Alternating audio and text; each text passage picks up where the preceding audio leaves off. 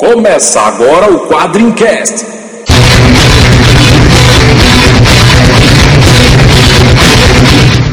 Spartans! I assume the serious summon. Beholding Hellboy, I'm Punisher. And Kick-Ass. Quadrincast, quadrinhos, filmes, séries e assuntos nerds em geral. Olá, membros da Tropa Quadrincast. Aqui é Leandro Laurentino e a gente ficou com a melhor parte do Alamu. Meu nome é André Facas e com a espectral não preciso ficar de máscara não. Aqui é Vitor Azambuja e eu quero saber quem foi que pegou o meu rosto. Aqui é a Nikita e a mina do filme é muito mais interessante que a da HQ. Aqui é o Pimp Mal e eu não estou preso aqui com vocês, vocês estão presos aqui comigo. Eu sou o Marcel Camp e eu acho que na verdade o comediante já tinha entendido tudo. Queiroz do, do Baderna Cast e essa cidade me assusta, eu vi o verdadeiro rosto.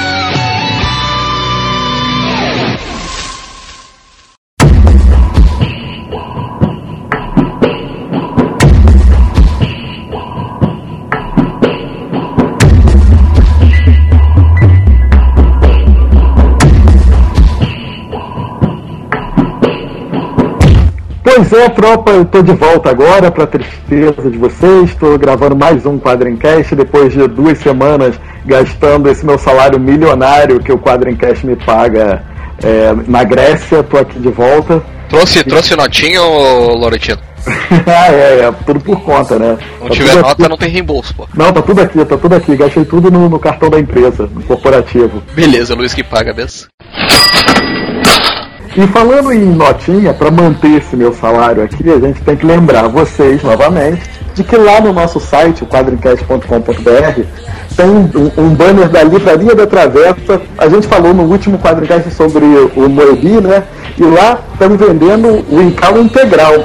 Quem tiver interessado é só clicar lá no banner, vai ler uma puta história e vai estar ajudando o, o quadrincast também. Então, Só, só um minutinho, sobre quem que nós falamos no último quadricast? Porra, cara, nós demos uma aula no começo, nem o Laurentino ouve, olha, olha o boicote. Eu, eu, eu ouço, eu só não consigo gravar porque eu chamo de Moebi a minha vida inteira, então não tem como eu, eu gravar. Segundo Pedro, é ou Mebius, como o próprio dizia, ou Moebius, como é uma pronúncia bastante comum, então, na França.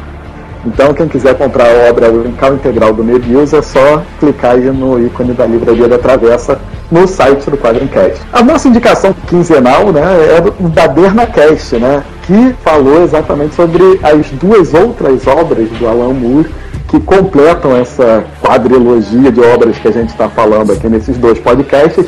Aqui a gente ficou com a melhor parte, falamos de Watchmen Liga Extraordinária, e lá a gente também tem participantes, o Luiz Garavello e o Léo, participando com a galera do Badernacast, falando sobre Do Inferno e V de Vingança, né? Também fomos mencionados no Badernacast 59, que fala sobre Walking Dead, a segunda temporada, né? E no Telecast 26, em que nós não somente fomos mencionados, eles nos indicaram como um dos podcasts preferidos. Na verdade, é a- é uma honra né, receber esse tipo de reconhecimento. É, o pessoal falou muito bem, colocaram até um trecho lá de um dos nossos podcasts, o podcast sobre autores. Isso ficou muito bacana, a gente agradece muito a indicação, estamos muito honrados aí com vocês. Ô Laurentino, já que eu tô fazendo a contabilidade aqui, vê a fatura disso aí já, não? É, pois é, né? Vamos ter que pagar uma grana. Mas valeu mesmo, galera do Telecast. A gente lembra vocês que se quiserem comentar o podcast é só entrar lá na nossa página no quadrincast.com.br, deixar um comentário ou enviar um e-mail para quadrincast.quadrim.com.br.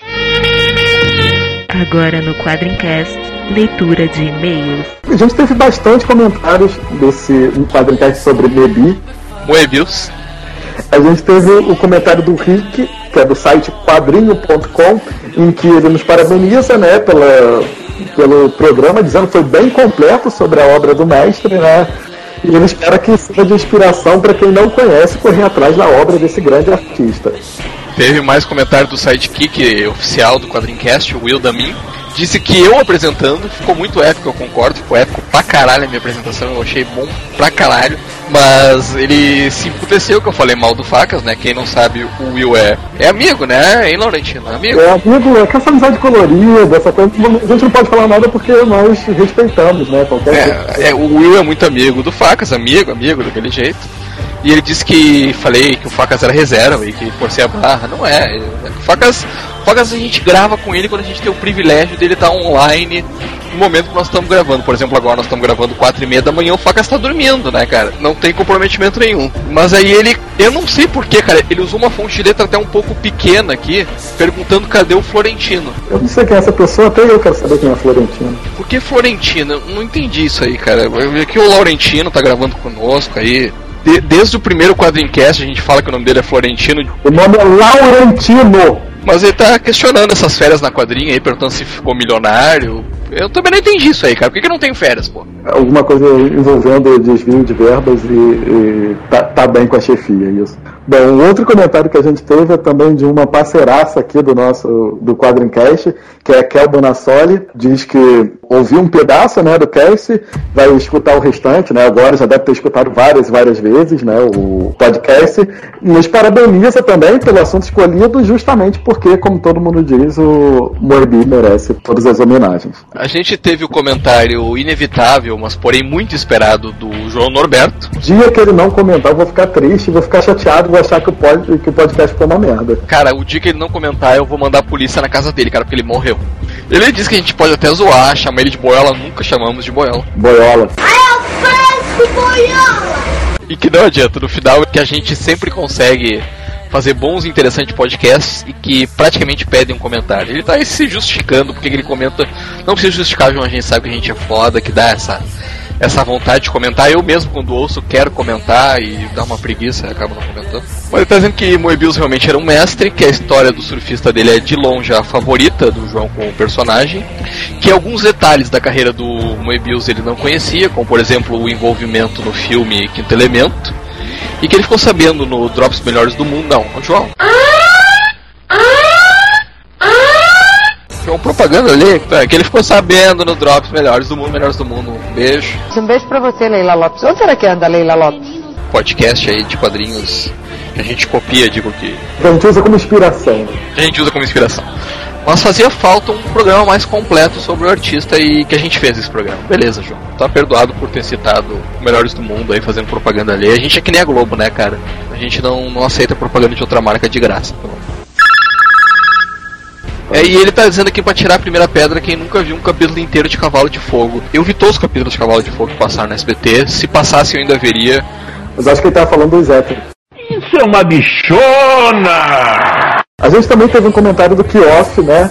E ele diz que, segundo Franco de Rosa, é, numa matéria sobre a revista Tico Tico, é, na década de 50, essa revista teve uma fase dedicada ao humor gráfico e publicou cartões de Bowles, não sei se é assim que se fala, pelo amor de Deus, Pedro, depois a gente corrige aqui a nossa pronúncia, sem pé e Moebius, ainda usa, usando o nome de Jean Giraud, né, que a gente, quem ouviu o Quadrincast sabe que é, na verdade, o nome verdadeiro do Moebius.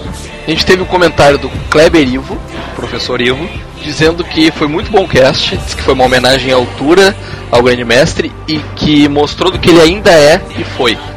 E que fez lembrar que ele já teve a oportunidade de comprar garagem hermética quando estava no segundo grau, mas que ele era um mero desempregado e aí não conseguiu comprar e até hoje está atrás de um exemplar em boas condições. Kleber, solidariedade, cara, solidariedade.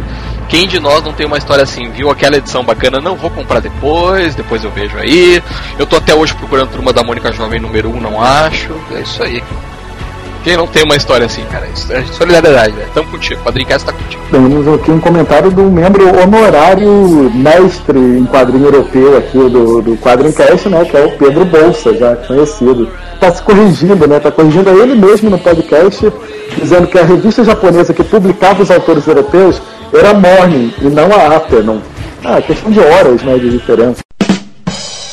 E ele diz que também leu depois que o Jerry Cornélio só foi retirado da edição americana da Garagem Hermética mais pelo tradicional pavor que os americanos têm de processos judiciais do que por vontade do Michael Moorcock, que aprovou o uso do personagem na série. O próprio Moorcock falou isso aí num fórum na internet. E a gente teve um comentário do Bruno Gunter com aquela saudação tradicional dele, horror eterno, quadrinho horror eterno pra ti também, Bruno pra tua família, pra tua mãe, horror eterno pra todo mundo aí. O Bruno Gunter é do Pod Trash. E ele disse que sobre o Mebius ele fica muito feliz que a gente conseguiu prestar as homenagens desta partida, né? Aquilo que a gente comentou no podcast, que ele foi um autor muito homenageado em vida, né? Que bom que ele pode. Que bom que nós, fãs, todos os fãs ao redor do mundo puderam dar isso pra ele, que bom que ele pôde aproveitar ele em vida. Privilégio que poucos artistas têm, né? E ele confessa que ele é fã da arte do, do Mebius desde a graphic novel do Surfista Prateado. Acho que muita gente aqui no Brasil da, da nossa geração, né? Por nossa geração, quer dizer, o pessoal jovem, sarado aí, que assistia Malhação. Conheceu o Mebius pela graphic novel do Surfista, né? E antes ele até tinha lido uma outra heavy metal com os trabalhos dele sem saber quem era ele, né? A gente comentou isso, né? Eu era fã do Mebius e não sabia. E que depois da parceria com o Lizerge, com o Stan Lee, que foi essa graphic novel com o surfista, ele procurou e virou ainda mais fã. Mas ele disse que assim como nós, ele tá muito triste, mas que ao mesmo tempo tá feliz, já que ele nos, o Mebius nos deixou muita coisa boa e inspirou muita gente. E aí a gente encerra aqui a leitura de e-mails, né? Agradecendo a todo mundo, como sempre, né? Que retweetou, linkou aí o, o último episódio. É, foi um episódio atípico para quadrinho, porque a gente sempre faz um episódio muito. tenta fazer a coisa de uma forma mais alegre. O assunto não era muito alegre, né? A gente está falando do, da morte de um gênio, mas eu acho que ficou uma excelente homenagem, né? E é, quadrinho aí muito bem representado e um podcast muito bem apresentado. Não tanto quanto os outros, né? Não, mas acho que agradeceu, além da minha apresentação, os nossos convidados, né? Não vamos deixar de citar o Pedro Hunter e o Carlos Velho Marins contribuíram bastante aí os depoimentos do, do Henrique, do Otávio, do Antônio. Acho que ficou. Temos que agradecer aí o pessoal que ajuda a gente a fazer o Quadrincast, esse sucesso aí absoluto que ele é hoje. É isso aí, galera. E agora, vamos, se a Alan deixar, a gente vai falar sobre o Watchmen na Liga Extraordinária, não é isso? Porra, cara, peraí que eu, peraí que eu tenho que estocar mantimentos, tenho que procurar um abrigo aqui, não. Deixa eu me esconder, né, velho? Falar do Alan Moore, eu vou. Peraí, deixa eu botar um no break aqui, vou poder falar. E falar sobre os filmes dele, né? Quadrinhos e filmes. Piorou! Alan Moore, desculpa, perdão, perdão. Só dessa vez, Alan Moore, é só dessa vez.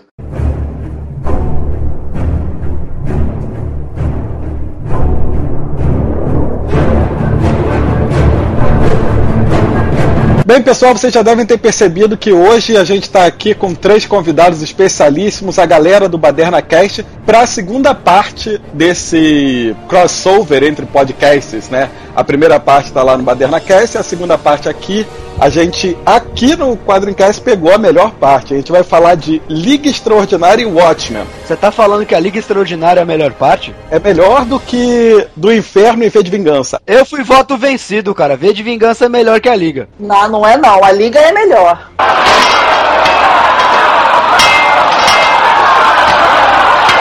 Vamos começar a falar e a gente vai ver como é que é.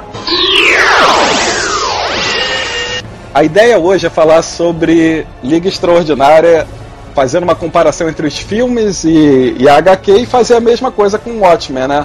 Vamos começar então com a Liga. O que, que vocês acharam da Liga Extraordinária? O que, que vocês acham da obra em si? A ideia básica seria a Liga da Justiça, né, da era vitoriana, digamos assim, né, no original. Sem pagar direito autoral, de preferência. E você tem aí um, muitas, muitas e muitas histórias aí já não tão conhecidas, de autores não tão conhecidos, que já usavam meio que esses crossovers, né? O Alan Moore, ele pegou um negócio que já existia, É, tem uma tendência literária que já fazia isso, né? Desde a Sherlockiana até o steampunk. Não é exatamente uma ideia muito original, mas é bem executado. O mais famoso disso aí é é a família de Woods Newton. Não sei se alguém aqui já, já leu. São personagens que teoricamente estariam ligados através de um acontecimento que era a queda de um meteoro num vilarejo chamado Woods Newton. E então to- a maioria dos personagens seriam ligados entre si.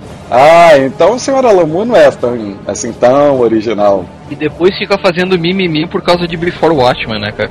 Ele fez a Liga da Justiça, né, cara?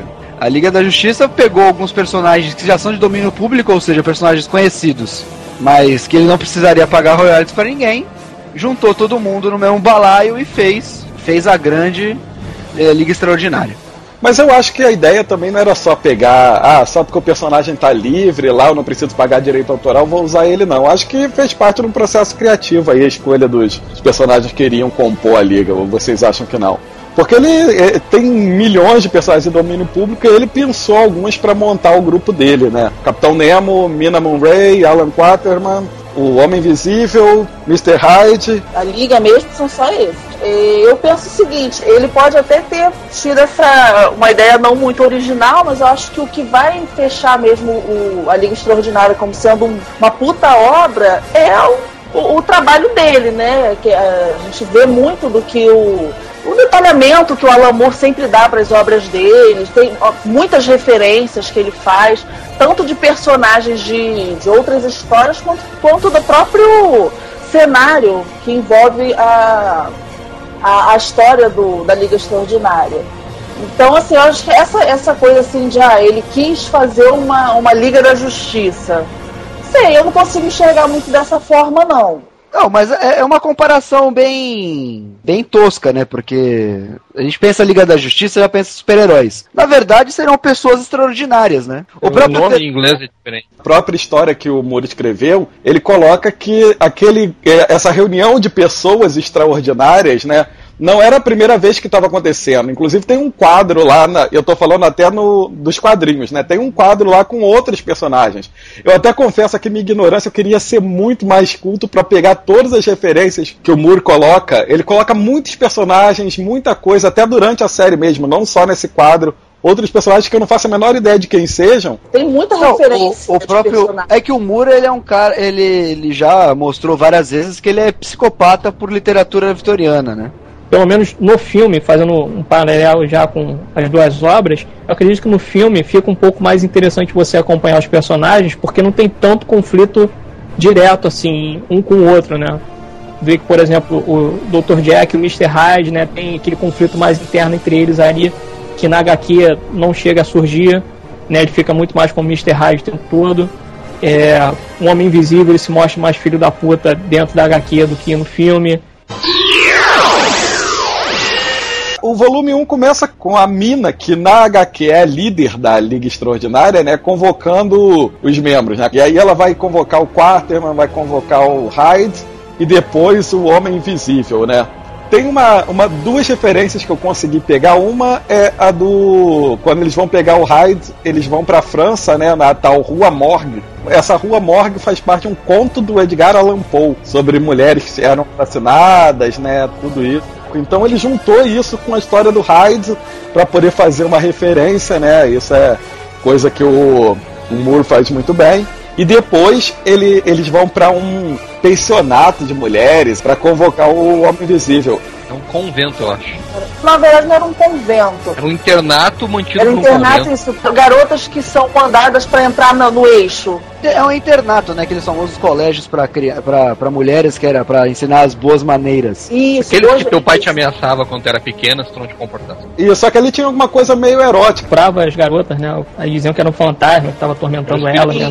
Mas na história em quadrinhos era isso mesmo. A, a, a, dona do pensionato era meio uma parada, assim. Ela já começa a, a meio que cantar a mina. as meninas ficavam sendo espancadas, mas não de uma forma pra, pra educar, mas de, daquele jeito mais. Era uma, era uma, era uma pornô chachada, assim, Com certeza, esse pensionato, convento, seja lá o que for, deve ter alguma referência na literatura lá que eu honestamente não conheço, mas que deve ter alguma coisa, deve. E uma referência que é tirada disso daí é uma personagem chamada Poliana, né? Que é a menina que o Griffin tá estuprando no momento em que eles encontram um homem invisível, né? E logo depois que ela é estuprada, ela vira, não, mas eu vou permanecer com essa postura otimista, não vou deixar isso me deixar triste, não sei o quê. Que aí é uma referência àquela personagem poliana, famosa eterno otimista em que tudo ela viu o lado bom das coisas e tal. Na, na, verdade, Poliana é mais conhecido pela, pelo próprio uso do nome, que é sempre quando aqueles caras que é excessivamente otimista. É, vai, ô Poliana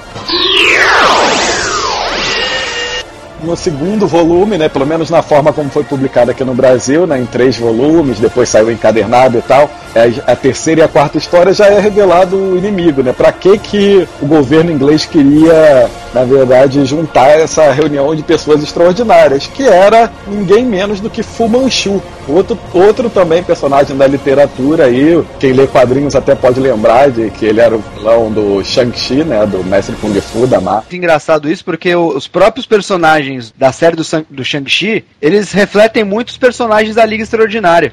Ah, tem o Campion Bond, que é o cara que faz a, a- que seria um antepassado do James, né, do James Bond. É o. My, Minecraft. É o irmão mais velho e mais inteligente do Sherlock Holmes. É, pois é, só que menos esforçado. Aparece no Sherlock 2, interpretado pelo Stephen, acho que é Stephen Price, o nome do ator. Que tá em V de Vingança também, esse ator. Ele, ele fazia tipo o Jô Soares do, do V de Vingança, né? Que, Mas então, pro pessoal é, saber quem faz a reunião é o Campion Bond, é ele quem reúne esse, esse grupo. E eles ficam se questionando quem era que tava mandando e tal, e ele sempre responde que era o Senhor M. E aí a mina, por algum motivo, sei lá, louco, ela já interpreta que é o Mycroft Holmes, que seria o irmão do Sherlock Holmes. Que na história, no momento em que a história começa, o Sherlock Holmes está dado como morto, né? O Moore ele foi tão doente na pesquisa dele que ele colocou, ele fez uma linha cronológica e assim ele, ele descobriu que no momento histórico da história que ele queria contar, tanto o Drácula quanto o Sherlock Holmes são os dois personagens mais famosos do, do período estariam mortos. Dados como mortos, pelo menos, né? E aí, por isso que o, o- numa, numa reunião de personagens famosos desse período, os dois mais não aparecem, né? Mas tem aí, tem a Mina e tem o Mycroft que mostra que eles são realmente estão integrados. E aí no, eles conseguem finalizar a missão deles, né? No, nesse volume 2 da edição brasileira, eles conseguem recuperar lá a Cavorita, que também é uma outra referência a uma obra literária inglesa. O professor Cavor lá tinha criado um mecanismo que podia fazer voar, né? Que conseguiu um mecanismo antigravidade. E era isso que eles tinham que recuperar do Fu Manchu, que tinha sido roubado. O campeão Bond contratou eles para isso. É, eles conseguem recuperar isso e devolvem pro Bond. Só que o Nemo sacou que a história não era bem essa e pediu lá pro Homem Invisível saber qual era do campeão Bond. E aí no final da edição a gente descobre que o M só era o Mycroft Holmes na cabeça da mina, porque M era de Moriarty, o inimigo do Sherlock Holmes, né? E eu tava lá no volume 2 lendo, eu, pô, mas já, já se encerrou, vai acabar, eles conseguiram já aqui fechar a missão, Fumanchu já sumiu da história, pô, o que que vai ter no, no quinto e sexto, na quinta e sexta, né, na história 5 e 6? Pô, nada, né, mais nada, acabou, né. Aí eles fazem essa virada no final, mostram o Moriarty lá como sendo o vilão mor da série, né? E aí o terceiro volume é todo mundo partindo pra cima do Moriarty. O Fumanchu, os outros membros da liga, todo mundo partindo pra cima dele. Menos o Dr. Mr. Hyde que deu uma paradinha pra fazer uma boquinha, né? mas coitado, o Moriarty, ele, ele não é de nada, né, cara? Apanha do Sherlock Holmes fácil. Ele... Ah, mas. A Liga É tipo Extraordinária Lex indo atrás dele, cara. Então tá errado, né, cara? Mas ele não tava sozinho, não, cara. Quando ele pegou a Cavorita, ele montou um- uma nave de guerra lá que era, era poderosa. Foi difícil para os caras conseguirem chegar até lá e pegarem ele. Nave de guerra fuderosa, voadora, eu sempre lembro do Wide Wide West, do Will Smith, cara. A aranha é gigante, né? Apesar da aranha aquela gigante, tranqueira, aquela sucata lá. É, eu sempre imagino esse tipo de coisa, entendeu? Nossa senhora. Mas, mas, cara, o que eu fico fascinado ainda, fechando a história, é que o Moore conseguiu encher de milhões de referências. Eu consigo pescar 10% delas e já fico maravilhado. Imagina quem consegue pegar todas elas, né? Eu acho que ele conseguiu fazer, além disso, uma história bem amarradinha. Muito mais do que aquela chatice que é do inferno, vou falar mesmo. Muito mais do que aquela chatice que é ficar fazendo páginas e páginas de referência depois para explicar cada quadrinho e tal. E, pô, a, a história é muito boa, na minha opinião. Não sei o que, que vocês acham assim, mas ela é redondinha, fecha muito bem, tem essa virada, esse plot twist que é bem interessante. É uma tarefa muito difícil falar mal de alguma história do Moore, né, cara? Fácil. Quando a gente for falar Ah, do Wildcats, aí eu, Não. eu vou mostrar que não é tarefa difícil. É, não, na verdade é o seguinte, a pior coisa dele é o Ministério do Violador. Isso aí não tem, realmente não tem defesa.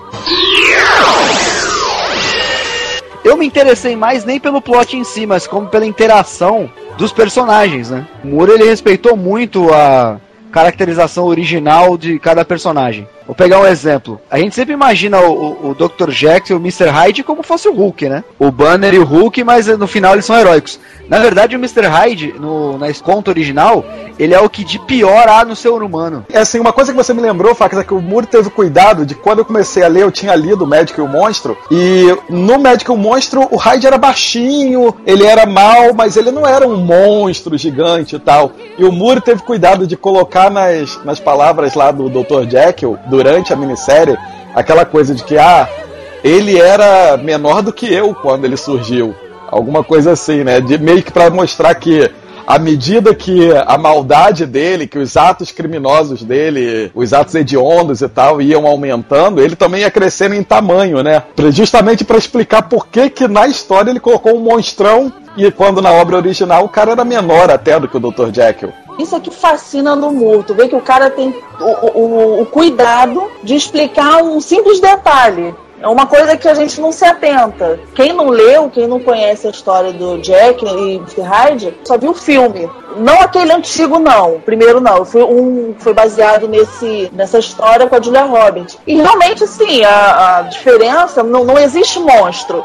Existe um psicopata. O, o Mr. Hyde é um psicopata mas é, é muito baseado na história mesmo, no livro. Então, pô, aí o cara, o cara faz uma história onde o Mr. Hyde é um monstro e, pô, ele tem o, o cuidado de explicar por que, que ele é um monstro, É. por que, que ele é diferente do que tá lá na história original. E, e a gente lembrando que assim, a maioria dos personagens da Liga Extraordinária, nos seus contos originais, eles são tratados como vilões, inclusive o Capitão Nemo. A, a própria É. Mina, que no, no filme do Drácula, ela não tem, assim, não tem ne- nenhuma menção a ela ser uma pessoa ruim, ela ele traz pra, pra essa pra Liga Extraordinária todo o fato do tudo que aconteceu. É, só que ele não deixa é, explícito isso, né? Isso fi- fica explícito no filme. Não, é, eu digo que a transformação dela, assim, pessoal, não se, se ela virou vampiro ou não, mas é que ela ficou uma pessoa muito mais dura, né, muito mais fria. Ela se tornou uma, fe- uma feminista,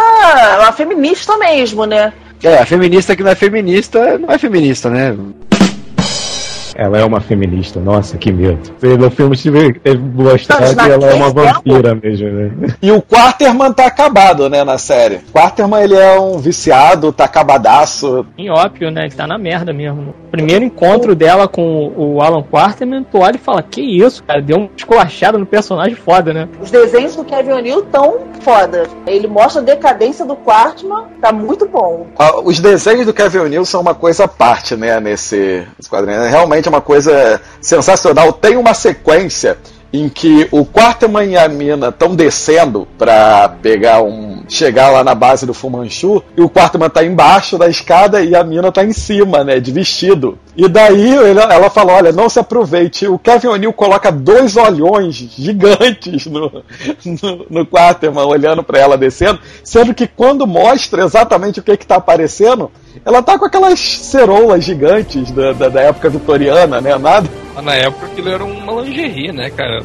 Era quase um fio dental aquilo. Tu chegar a ver aquelas ceroulas lá, tu tinha que trabalhar, cara. Cara, anti- a, gente vive um período muito fácil, conseguiu as coisas muito fáceis, né? Pra você ver, naquela época você vê uma canela já era complicado, amigo.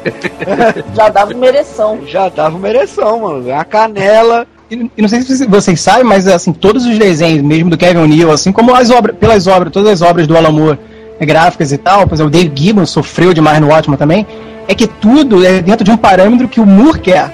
Ele faz, ele faz o roteiro e ele faz um pequeno esboço de como ele está visualizando aquele quadrinho, aquele quadro. Então ele vai dando mu- muitas informações pro Kevin O'Neill. Eu acredito que ele fez, deu milhares de informações pro, pro Kevin O'Neill, assim como fez com o Dave Gibbons no Watchmen, que os caras enlouquecem. Um desenhista que trabalha com o Moore, acho que por isso que demora um ano, dois anos para o quadrinho finalizar, porque Por ele geralmente os caras trabalham de novo, né? É uma vez gera- só, é, né? raro ter a continuação. A Liga até teve, mas é raro. E aí, pra falar um pouco sobre. A gente não vai entrar aqui muito em detalhes, é pra falar que, na verdade, é, esse que a gente tá discutindo aqui foi o primeiro volume da Liga, né? Teve um volume 2 com Ameaças de Marte e tal, com mais referências ainda, mais coisas legais que eu recomendo bastante. E também tem o Black Dossier, que esse eu não, não li ainda, mas é que todo mundo fala muito bem. Falar sobre o filme da Liga. Começar falando que não tem nada a ver, pelo menos em termos de roteiro, de profundidade de roteiro e tal, com o quadrinho né, da Liga Extraordinária. Nem, nem da história, né? É uma história totalmente original, é um vilão novo, é uma ameaça nova. É, os personagens, né? alguns, alguns personagens, no caso. Ele pega, eles pegam só personagens, o clima, o universo, mas é uma história à parte, né? Cara, eu acho que se você vê o filme sem pensar na história em quadrinhos, você consegue é, se, é, se divertir. Porque o filme é bom, é um filme legal de se assistir. Não, peraí. Né? Vamos definir algumas coisas. Uma coisa é o filme ser divertido, outra coisa é ele ser bom. Eu acho que ele fica ruim, ele fica, ele vira um, se torna um filme ruim se for comparado realmente com a obra do Moore. Aí a gente vai dizer, pô, é um filme. É, um filme. É, o filme é uma merda, comparando. Não, é verdade, comparar, não tem como é, comparar. É, não dá. Agora, se for ver isoladamente, como se a obra do Moore nunca tivesse existido, a gente realmente fica naquele entre uma diversão boa, né? Você vê o filme legal, de bem, bem, bem passável, né? Você assiste aquilo e não se incomoda com nada que você está assistindo. É, eu, eu, eu falei, é uma história à parte, né? E uma, uma coisa que comprova isso é que várias pessoas que eu conheço que não são fãs de histórias em quadrinhos, tá vendo? Eu conheço gente que não é fã de histórias em quadrinhos né? Mas entre essas pessoas, é, muita gente gostou pra caramba da liga. O problema do filme é que eles conseguiram o Sean Connery pra ser o Quaterman. Aí toda a porra do filme tem que girar em torno do Sean Connery.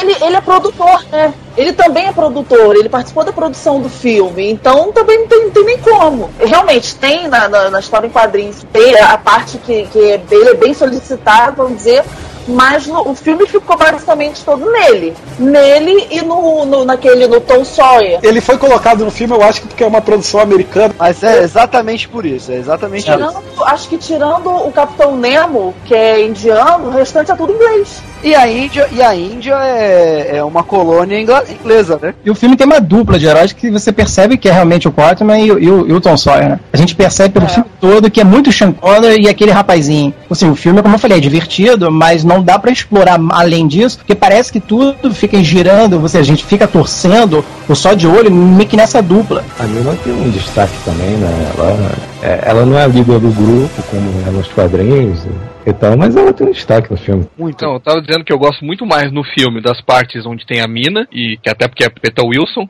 e o Dorian Gray do que do, das partes do Sean Connery. É, pelo menos é muito mais divertido. É, transformaram o Quarterman num meio Indiana Jones, meio Batman, né, cara? Ele é quase um mentor ali do Tom é, Sawyer, né? Ele, ele fica é meio, um... é, meio Bianca ah. do Tom Sawyer ali, né? Cara? É, dá a entender que ele tá criando o Tom para substituir ele, talvez no, no novo filme, né? Que nunca aconteceu, graças a Deus.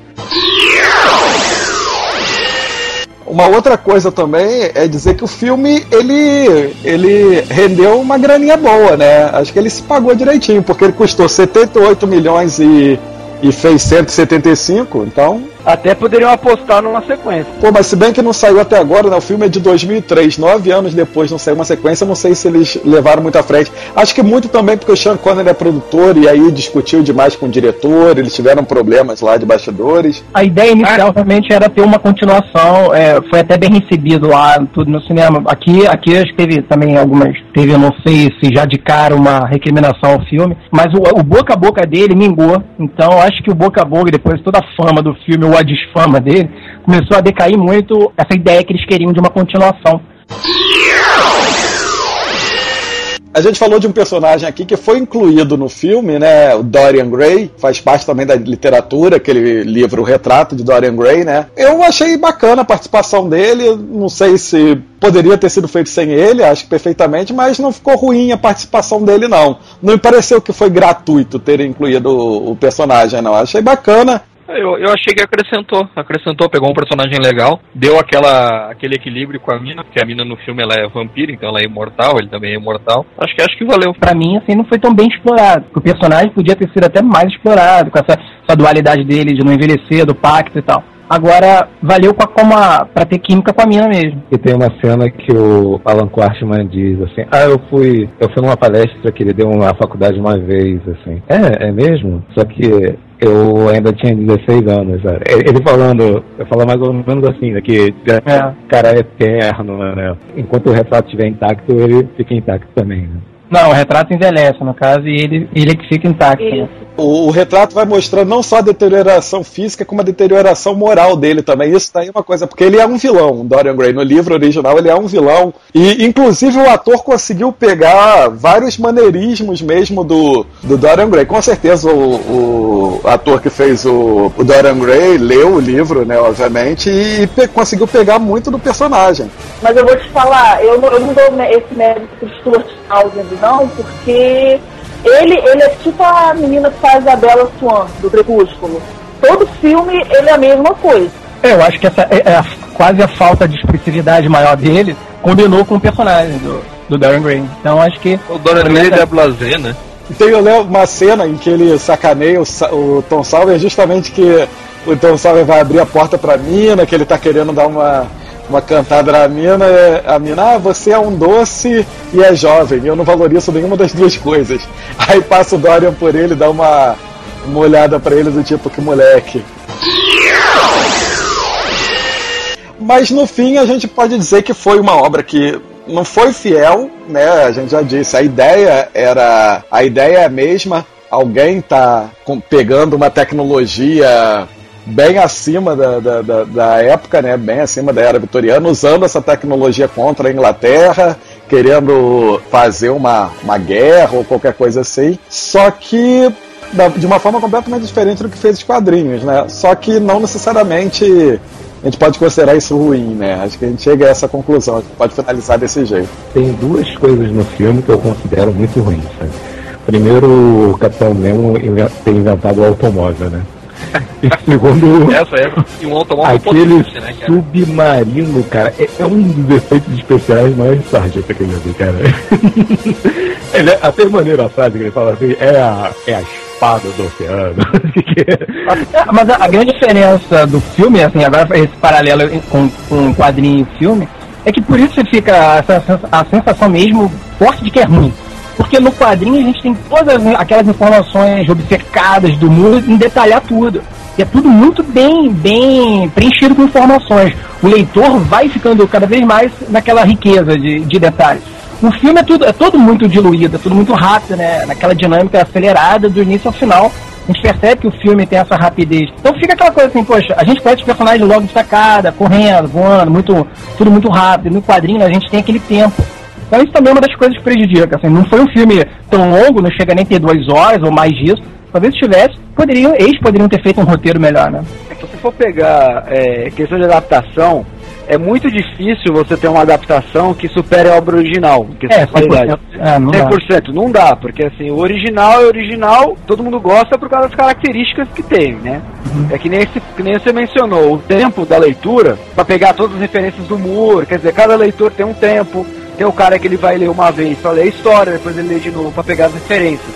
Tem cara que não termina a leitura enquanto não pegar todas as referências né? Vai realmente consumindo de uma maneira diferente. Nesse caso, não foi nem a adaptação da história, né? Foi mais a adaptação do conceito Liga Extraordinária do que da, da história em si. Como a gente falou no começo, se você ignorar os quadrinhos, você curte muito mais, muito mais do que você curtir como uma adaptação. Se fosse, sei lá, os Amigos do Sean Connery, seria um filme talvez com mais sucesso, sei lá. Mas, cara, sabe que foi, foi engraçado porque até a imprensa civil fez essa comparação. Eu me lembro que tem um jornal aqui em Porto Alegre que, se ele publica alguma coisa de quadrinhos, ele deve estar uns 10 anos atrasado. Mas quando saiu a Liga Extraordinária, eles fizeram, deve ser um fã que leu ali e comparou e chinelhou o filme, né? Comparou com a obra do Muro. Eu achei tão engraçado aquilo. Aí matou o filme. Vocês sabem quem era o roteirista da Liga Extraordinária? James Hodgson. Ele é o, o autor da Sociedade da Justiça, da Liga da Justiça recentemente. É um cara que ele tem um, um, um, respeito por história parecido com o do Moore, né? Que lembrando que ele escreveu o, o, Era de Ouro, né? Não, mas ele escreveu o roteiro do filme, é isso? Isso. Ah, mas então aí, aí, aí tem uma outra quebra também de que pode ter sido isso também, né? Um defeito de que ele trabalha numa outra mídia, né? Ele é roteirista de quadrinhos, e aí, de repente, quando foi para transpor isso pro script de cinema, ele, pô, ele percebeu que ia ter que diluir tudo, né? Isso pode ter quebrado ele, né? Não, às vezes o próprio diretor não consegue ser fiel ah. ao script, aí na montagem, na edição já, já corta mais um pouco. Tem muita coisa que acontece com um filme a partir de um script, né? É, é muito... Eu acho que é mais, é mais fácil o, o roteirista de cinema se dar bem quando vai para os quadrinhos do que literatura. É, é, eu também acho isso. Literatura pra filme é muito mais, é tudo muito mais. É como se você enxutar toda a sua obra, né? Tem que fazer um, aquele famoso resumão de tudo que você escreveu, então é complicado você tirar aquela. Agora, quer ver, a gente falando assim desses defeitos do, do, do filme, tem uma coisa que eu gosto muito na, na Liga, é, são os cenários. A direção de arte em termos de cenários e, e locações. Claro que muitas delas ali é em digital, tal, submarina, a parte do oceano, mas assim, é aquela parte interna da, da mansão, da casa, aquela parte, a parte das ruas, né, as ruelinhas, em vitoriano. Pô, as ruas de Londres, as ruas de, da, de, da França também são muito, ficou muito legal. Sim, o filme tem muitas cenas que são pô, muito interessantes. Por mais que a gente veja o filme num todo, às vezes compare às vezes com a obra do Moore, ou tente não comparar e, e acho que o filme poderia ter sido melhor e tal, algumas cenas particulares, sozinhas, pô, é, o que faz o filme ser melhor do que ele realmente é. É como aquela cena da. A primeira vez que a mina se transforma em vampira, que é que é naquela sala que eles estão. Que é quando aparece, acho que aparece a primeira vez o Phantom, né? Que é que tem um cara segurando. Isso, é, que tem um cara segurando o pescoço dela e ela diz que não precisa de ajuda. E tipo, todos os outros, os outros homens estão apreensivos porque ela é mulher e não sei o que, frágil, tipo. Quando ela vira, porra, porque ela ali pra mim é a melhor cena do filme. E tem outras cenas que são, porra, muito legais que, porra, que é o que faz o filme se dar a impressão pra gente que ele é melhor Não, eu acredito, assim, foi. concordo com a Nikita em vários pontos. E ela fez até na apresentação dela dizendo que a Mina Harker é mais interessante no, no próprio filme do que no quadrinho. Eu também acho isso, sim, porque ela no quadrinho não faz porra nenhuma, né? Ela simplesmente vai contratando a galera. E assim, de cena memorável do filme, pô, eu coloco aí todas as cenas de ação do filme, que são pelo menos mais cinco. E tem, por exemplo, a perseguição em Paris atrás é, do Mr. Hyde, essa biblioteca, a biblioteca lá do Dorian Gray que morre todo mundo e tal. Aí a gente vê como é que a galera já consegue se entrosar ali numa situação de ação, que é uma coisa que não tem muito na HQ.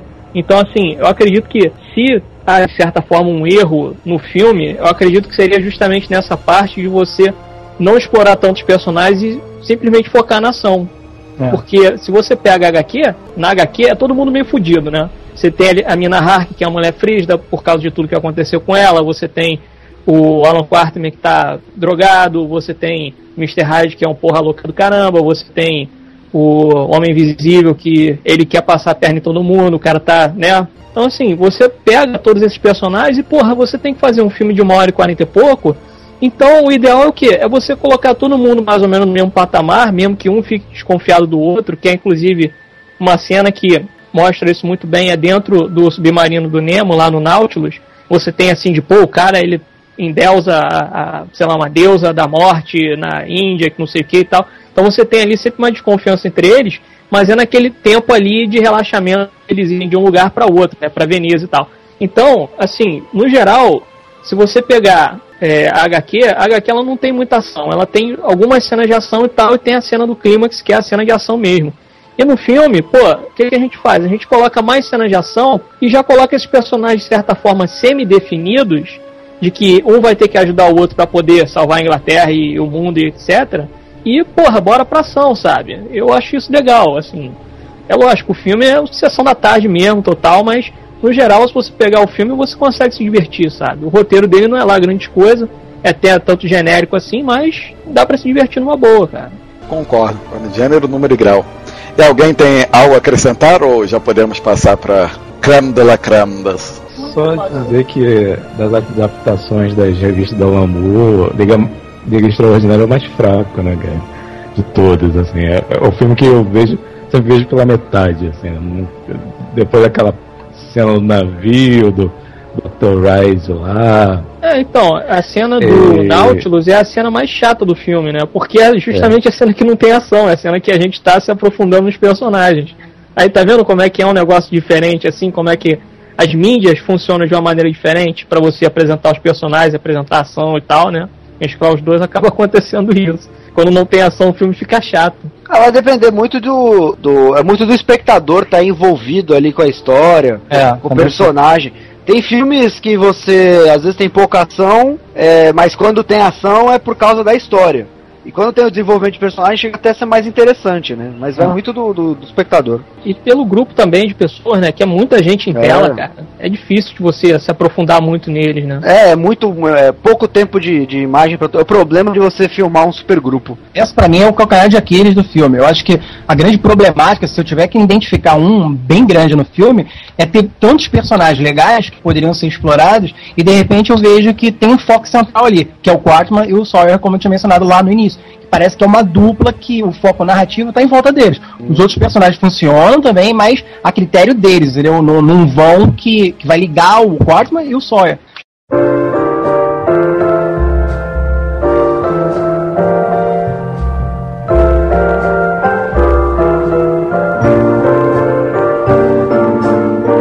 Unforgettable.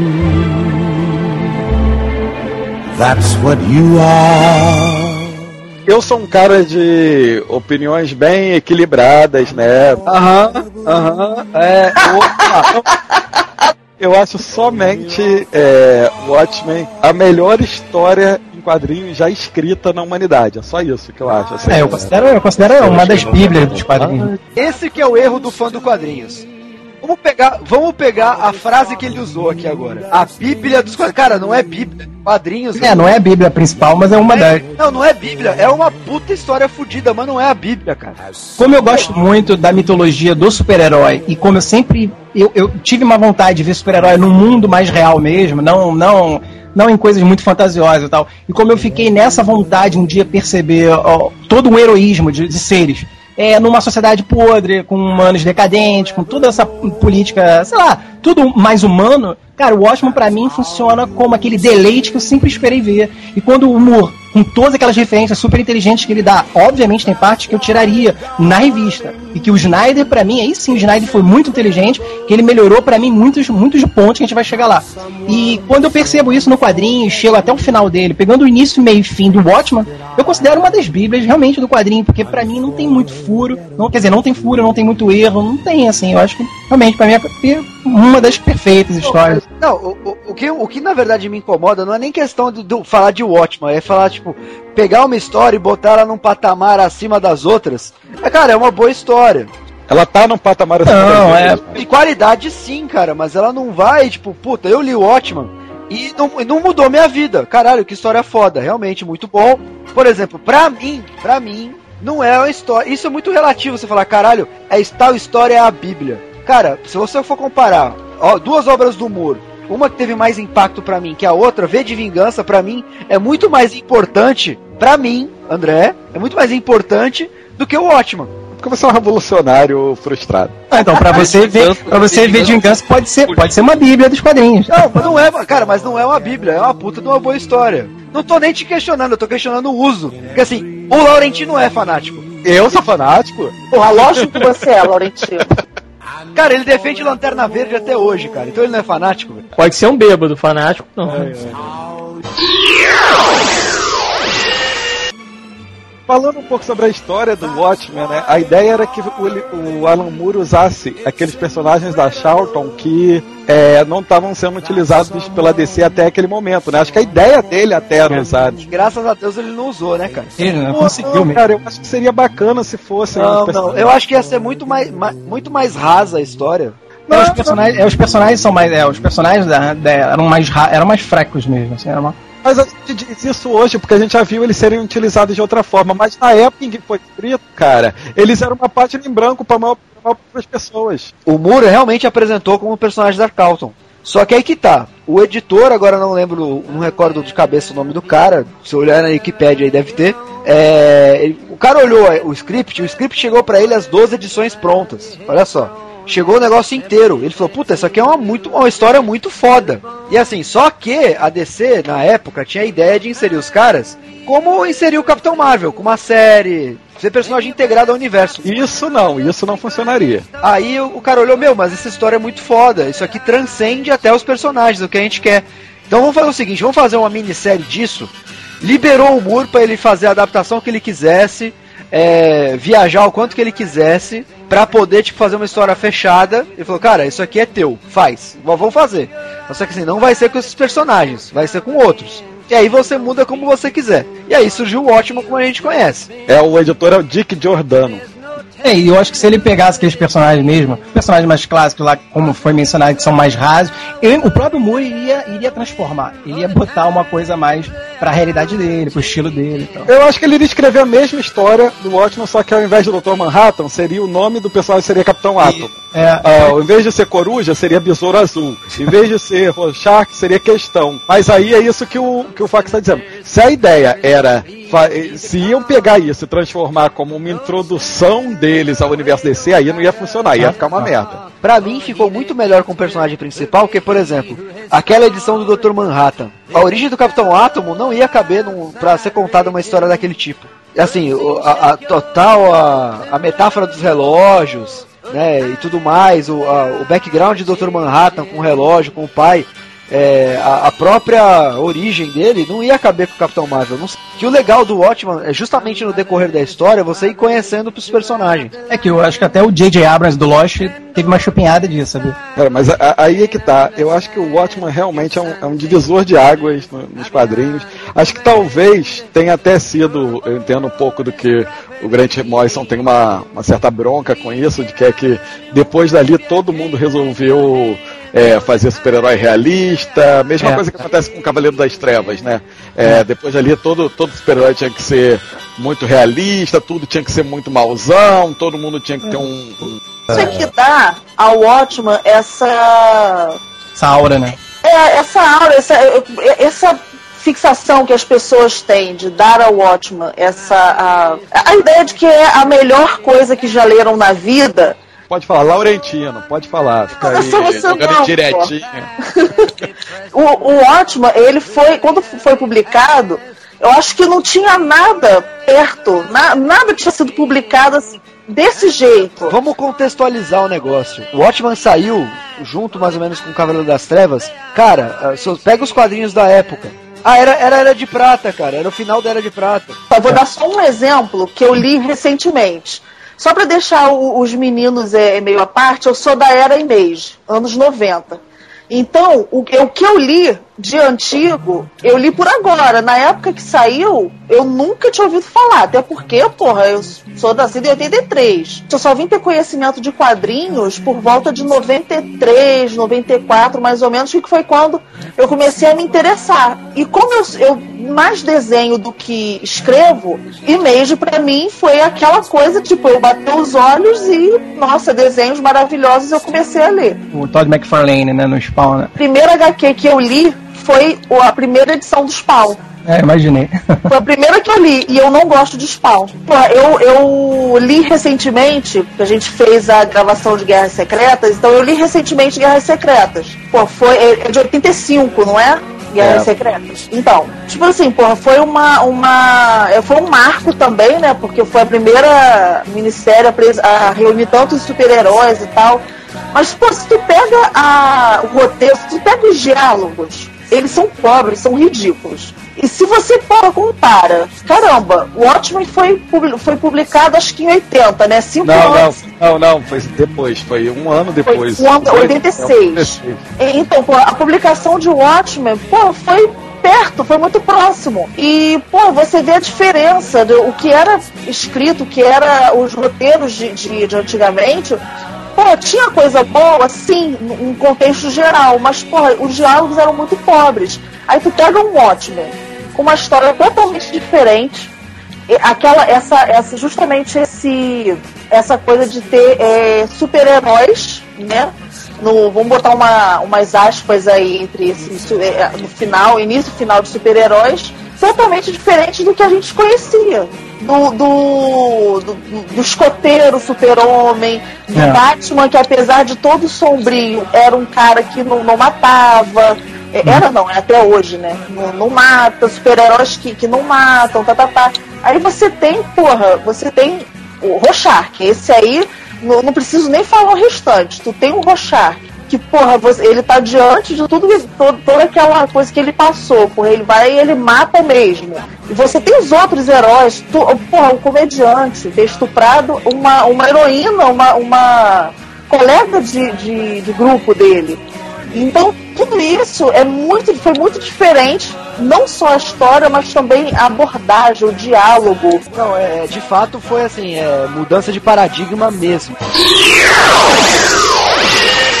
Qual era a ideia do Alan Moore? Que os super-heróis eram vistos como coisas imaculadas, e, sempre eram tratados, o super-homem, Batman, assim, eles sempre eram os politicamente corretos. E ele ficou imaginando assim, pô, mas na vida real eles não seriam assim, sabe? Como seria isso na vida real? Então, ele já veio com a ideia assim, pô, vamos ridicularizar, vamos ridicularizar essa coisa, né?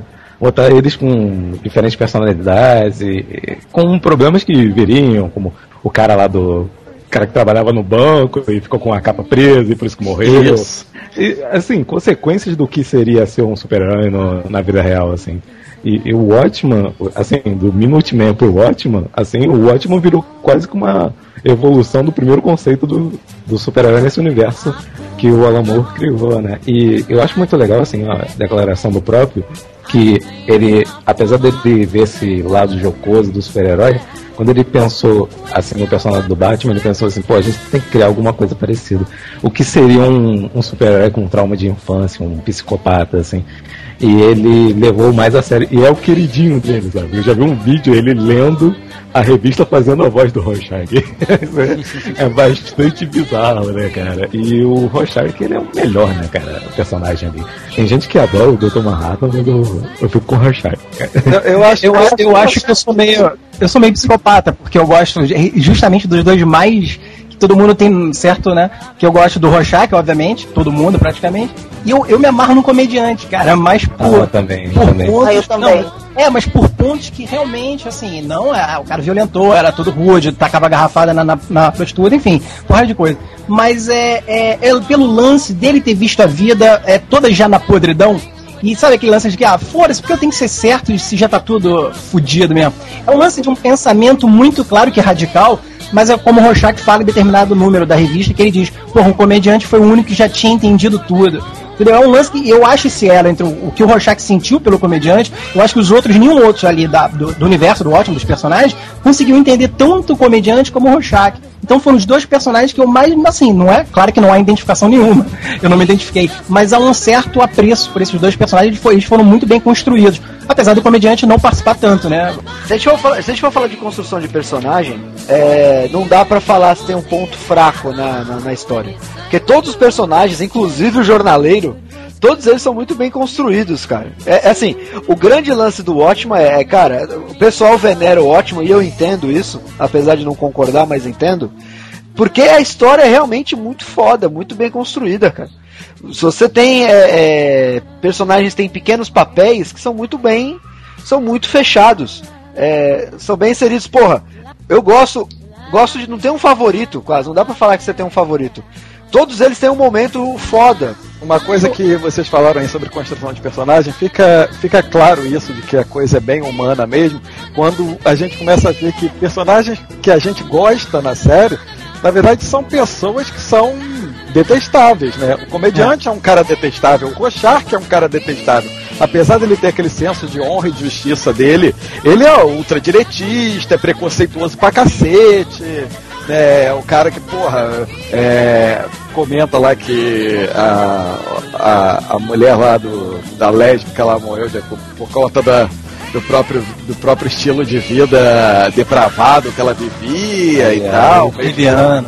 Aliás, o, o início do filme é sensacional, cara. Ah, Aquele- ao som de Bob Dylan, aquela referência da, do beijo do marinheiro, cara. É assim, tudo trocado, sabe, na história. É muito legal, cara.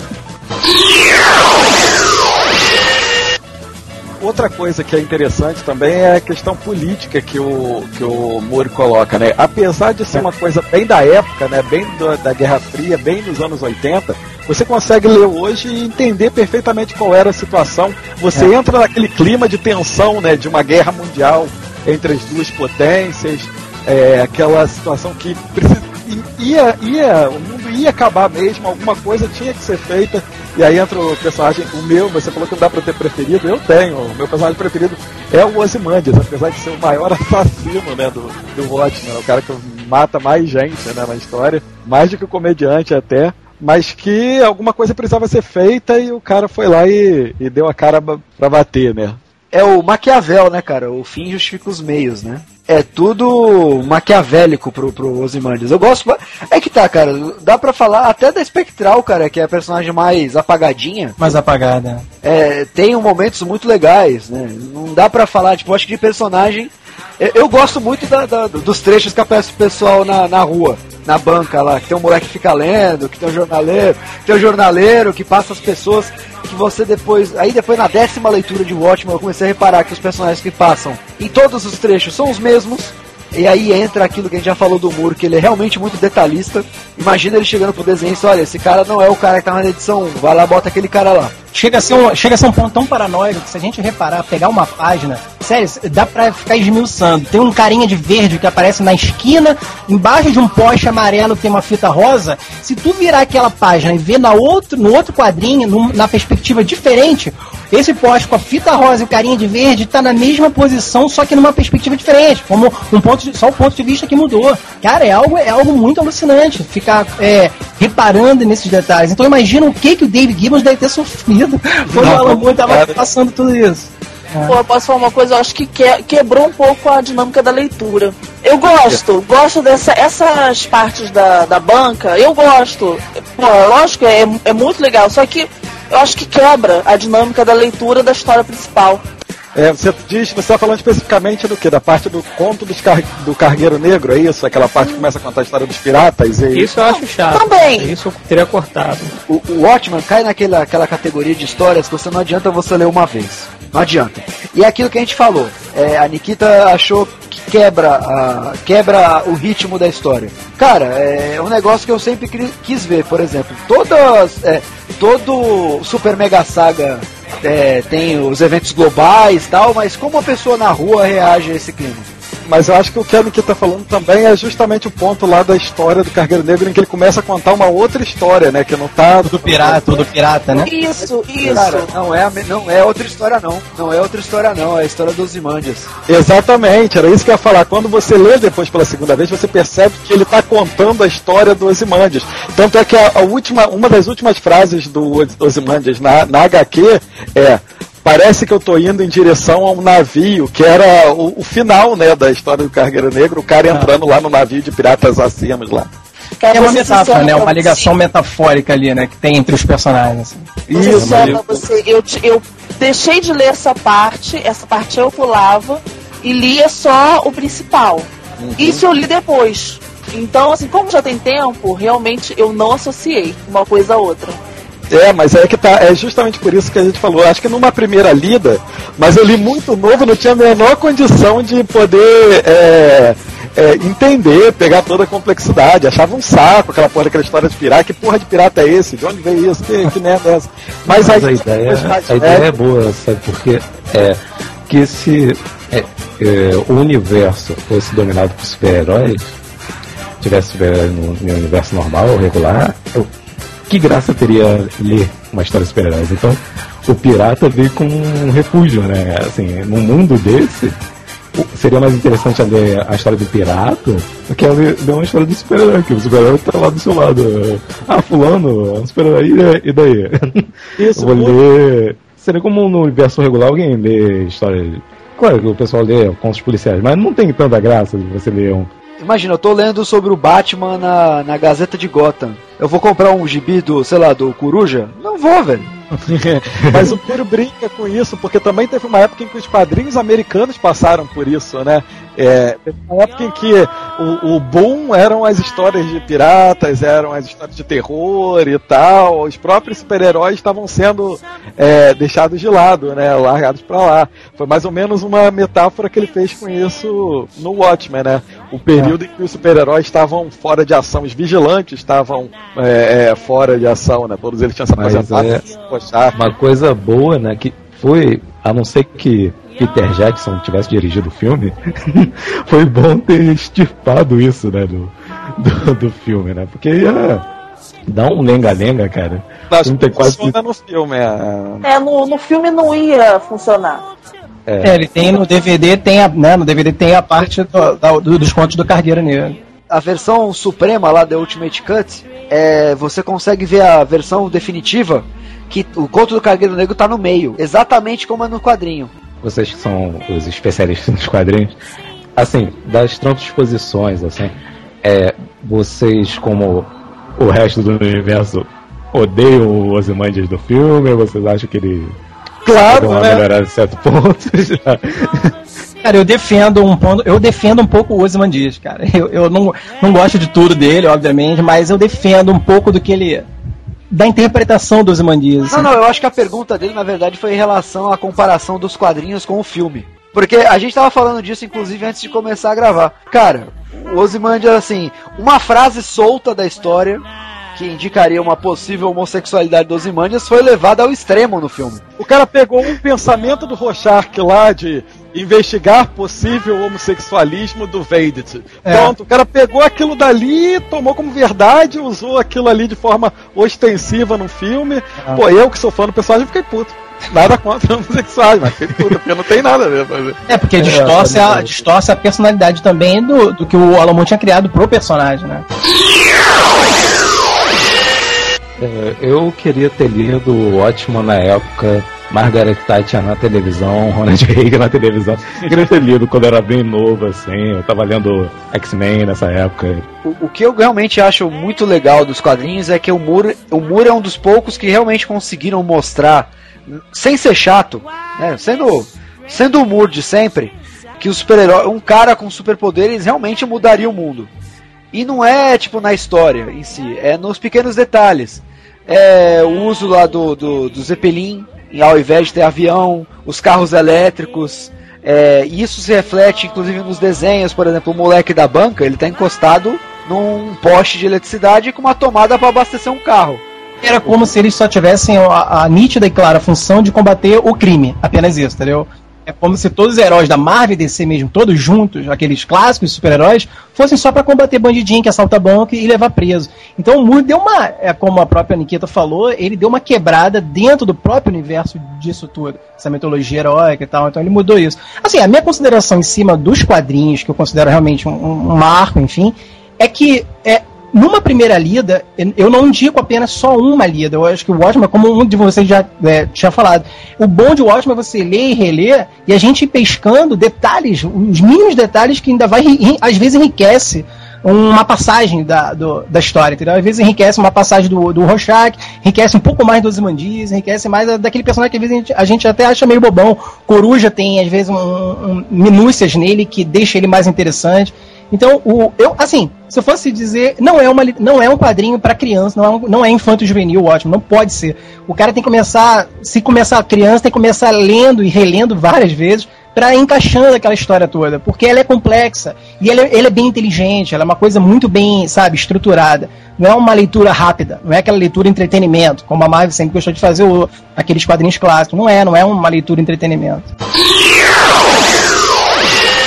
Falando agora sobre o filme, lembrando, como eu disse no início, minhas opiniões são muito ponderadas e nada extremas.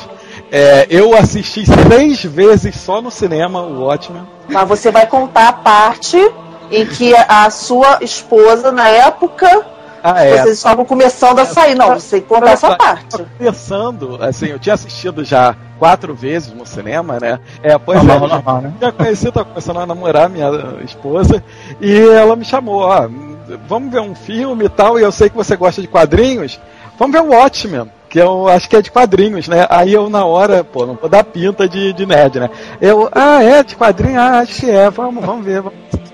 Aí, leve disfarce, né?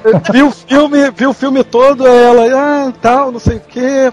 Aí depois ela, você entendeu aquela parte? Eu falei, não entendi muito bem não, acho que eu vou ver de novo, porque eu não sei. Sei lá. Aí sua, sua namorada, esposa na época fazia um monte de referência. Pô, você viu, não sei o que, você quer, você, pô.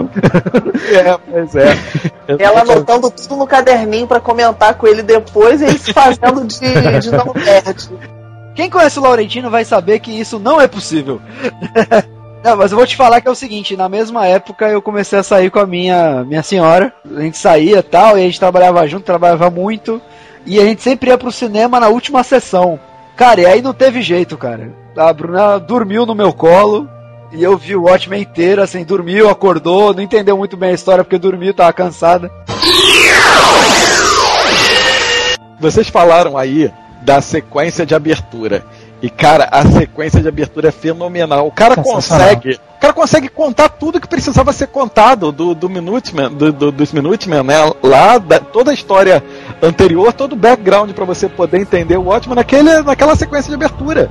E com, a trilha, e com a trilha musical de fundo dando um apoio a isso. Não, aquilo é fenomenal. Vai mudando, é, vai mudando os anos e, e a música acompanha a narrativa e cada clássico de fazer você ficar com lágrimas nos olhos e você vai entendendo já toda aquela, aquela introdução a partir de todo, só de imagens, praticamente 90% em mais ali, e o Snyder parece que está se mar maravilhando mais do que o próprio espectador, né?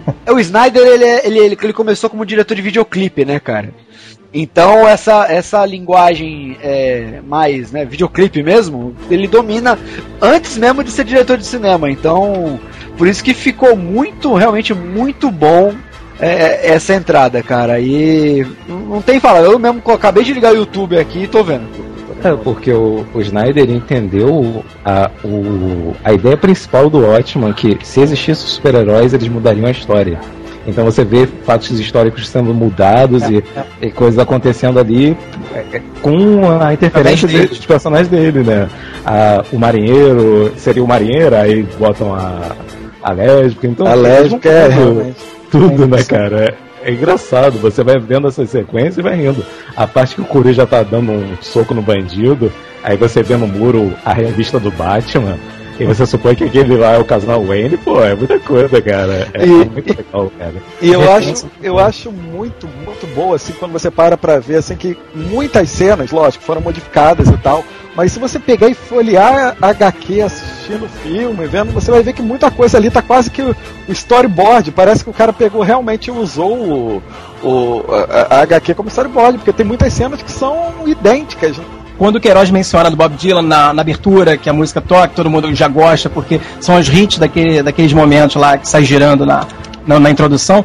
Mas um- um- uma, uma sequência musical que me toca até hoje, assim, eu fico realmente ali naquele momento, eu paro, é quando toca o Simon Garfunkel na, no cemitério, do, no, no enterro é, do comediante. Né? É, é, é, é a minha música preferida do filme. Aquela cena realmente ficou muito boa, sensacional. É, e Agora- você vê que foi só imagem. Ali realmente é só imagem, não tem diálogo, você só vai ouvindo a música. Ali sim é um videoclipe, né?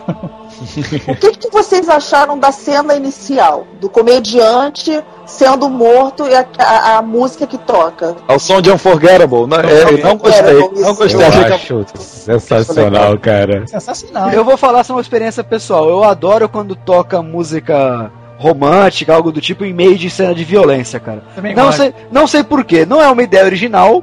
É, é batido, mas assim, eu acho sensacional, cara. E, e, de fato, o, tocar Unforgettable, né? Inesquecível.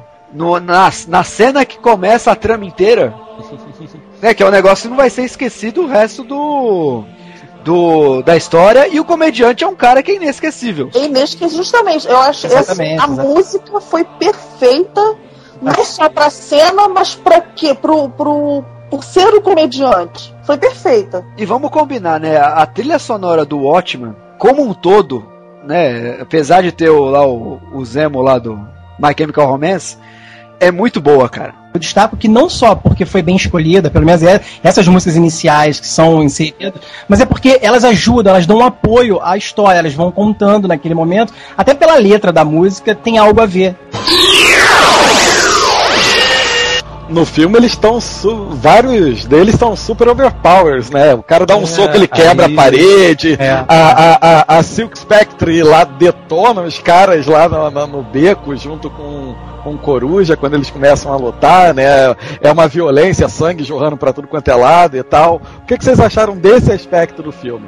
Eu, vou acho dizer que, que é pra que me vem o ponto da controvérsia entre o fã xiita do quadrinho, o que viu o filme e gostou, né? Porque no quadrinho, se fosse transpor da maneira que é do quadrinho pro, pro cinema, ia ficar quase um kick ali, né, cara? É, E no exatamente. filme eles tiveram que dar uma valorizada ali pra ficar mais bonito, mais. Concordo, mas tem outra coisa também, né, cara? Aí vamos lembrar que assim, aquele negócio da adaptação. Cara, você tem que passar para a linguagem do cinema. Imagina só se o Coruja gordinho dos quadrinhos ia aparecer. Ia aparecer o Batman do Adam West, cara. Ninguém acha legal, assim. Vamos lembrar, o Watchman também veio na onda dos super-heróis. Pô, tem que mostrar que os caras são supers também, né, cara? A linguagem do cinema meio que pede isso, visualmente falando. Poderes mesmo, só quem tem é o Manhattan, né? É, só o Dr. É, mas Manhattan. o, o, o que acontece, Nikita, é que, que no filme eles são mais fortes do que seriam na, na HQ. Todo super-herói que ele vai pro cinema, ele fica mais forte. Não lembra do Demolidor pulando o prédio?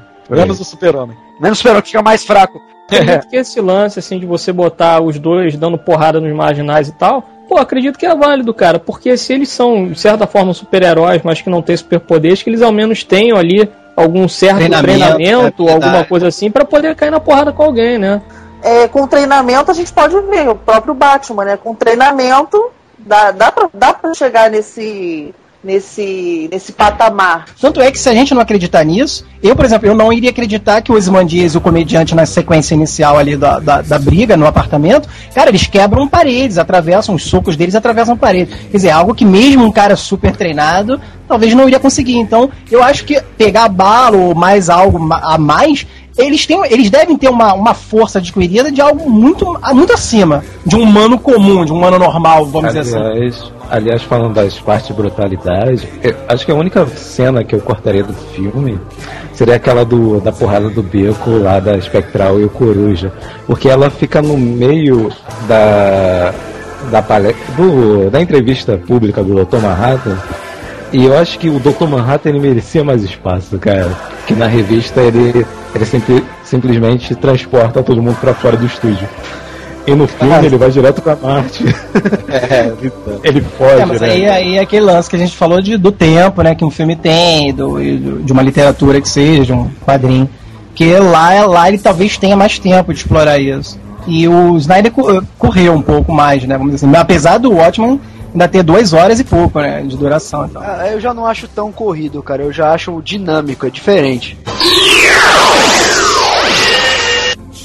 E agora vamos falar de uma coisa que é uma das maiores polêmicas em relação quando se compara os quadrinhos. né? Mamilos.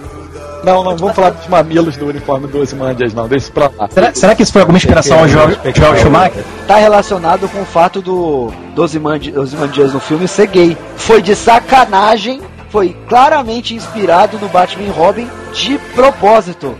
Não bastava o cara ter, usar. É, tá lá com o pessoal do Village People, não, não bastava o cara ter uma pasta boys no desktop, não, o cara tinha que ter mamilos no uniforme, é isso que você tá dizendo. tipo assim, se você não percebeu até agora que o cara é gay, a gente vai colocar aqui o mamilo no uniforme dele. Mas o polêmico que eu ia dizer não eram os mamilos do, do Ozymandias, não, era pra falar do final. Que antes de, de, eu, de eu ver o filme, já, a gente já sabia mais ou menos, já estava todo mundo comentando na internet que tinham mudado o final, que o final ia ser assim. E eu fico bem tranquilo para falar agora que eu gostei muito do final, porque eu fui um dos maiores críticos na hora que eu soube que iam mudar o final. Eu falei, adorei, "Não, absurdo." adorei. Eu adorei. Eu adorei.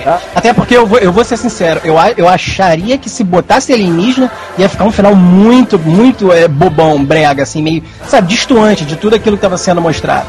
Eu achei bem mais interessante, bem mais coerente, né, com o que tava. Agora muitos chiaram isso, ah, isso aqui podia, podia ter mantido o, o alienígena e tal. Sei lá, É porque deu uma, uma importância maior pro Dr. Manhattan, né, cara? Porque no fim das contas ele foi usado como a arma perigosa no final, né? Pra.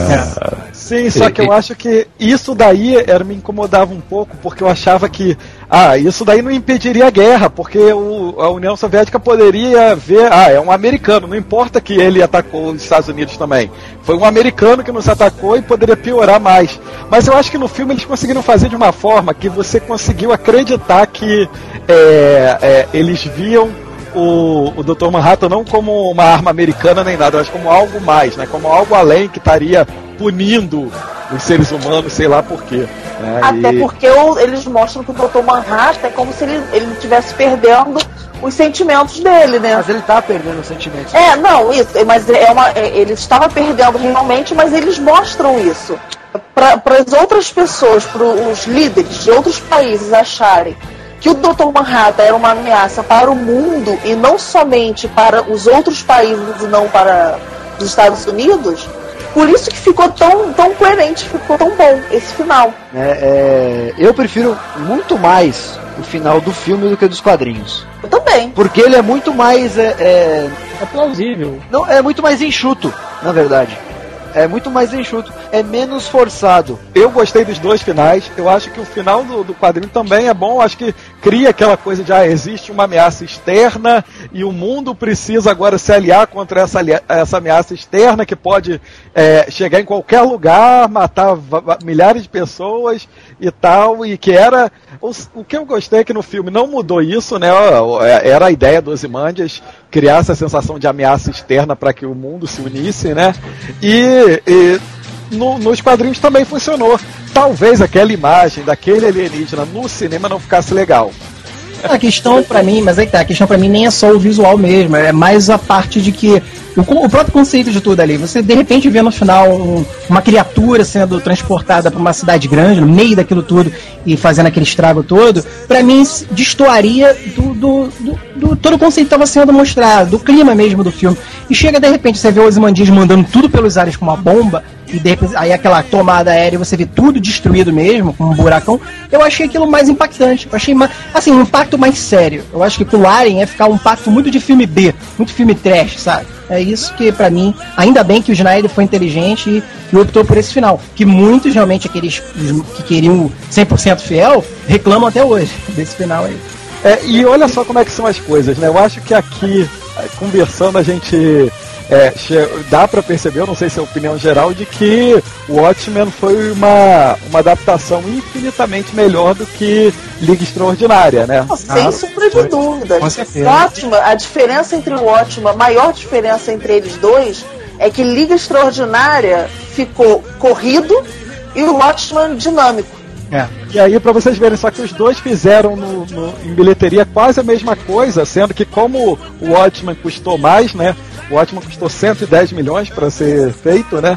Eles lucraram 185 milhões com Quer dizer, lucraram não, eles é, receberam 185 milhões para o Watchmen, assim, deu uns 75 milhões de lucro, deu menos do que a Liga Extraordinária. Olha só que merda. Mas aí é o seguinte, né, cara? O Watchman, em quadrinho já é, não é pra qualquer um. Imagine cinema, né, cara? Que você abre o leque de, de possíveis espectadores ainda maior, né?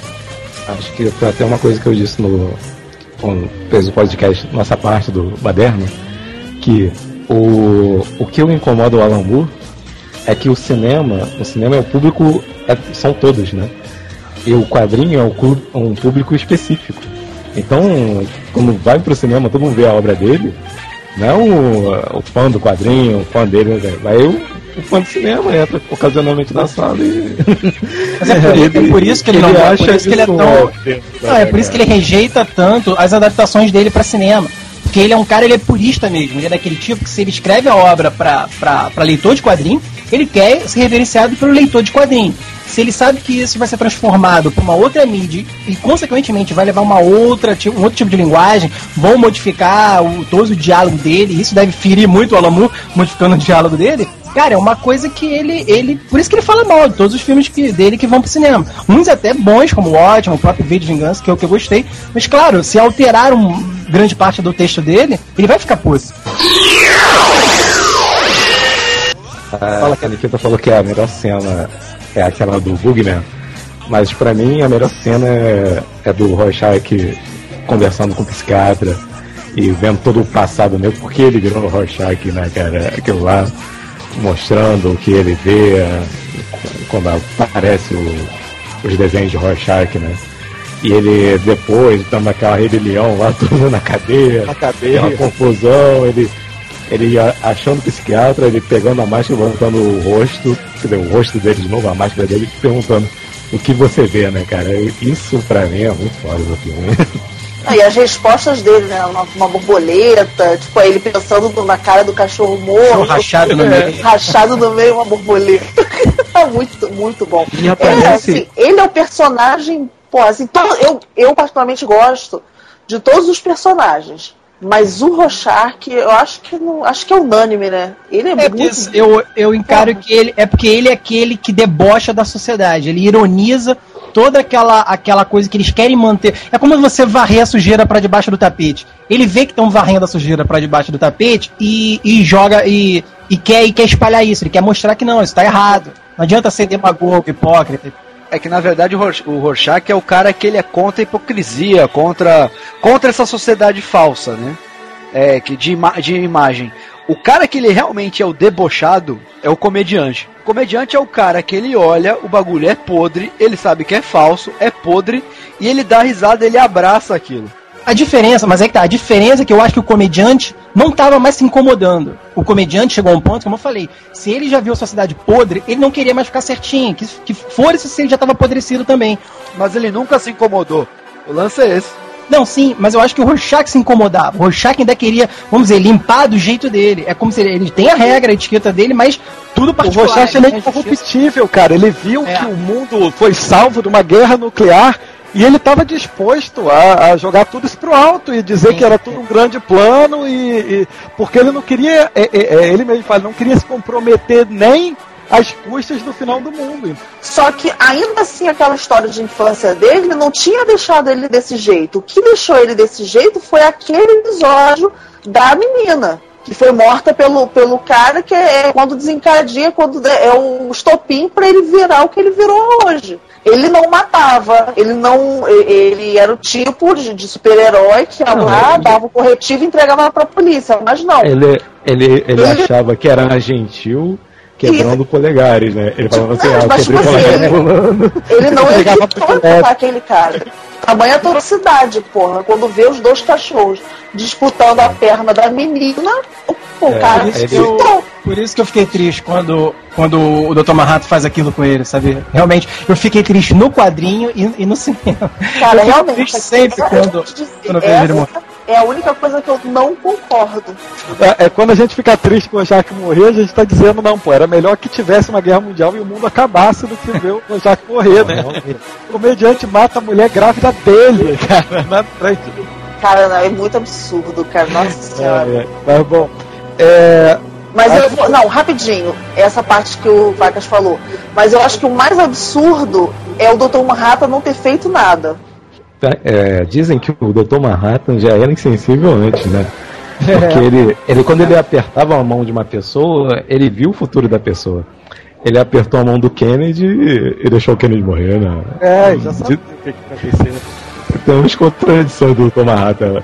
É, Guerra do Vietnã, sim, o Kennedy, seria, o whatever, Dr. né? seria o Dr. Marrato o grande vilão? Eu acredito que toda a história do Watchmen, aquele 1985 ali, é do Biff Tannen.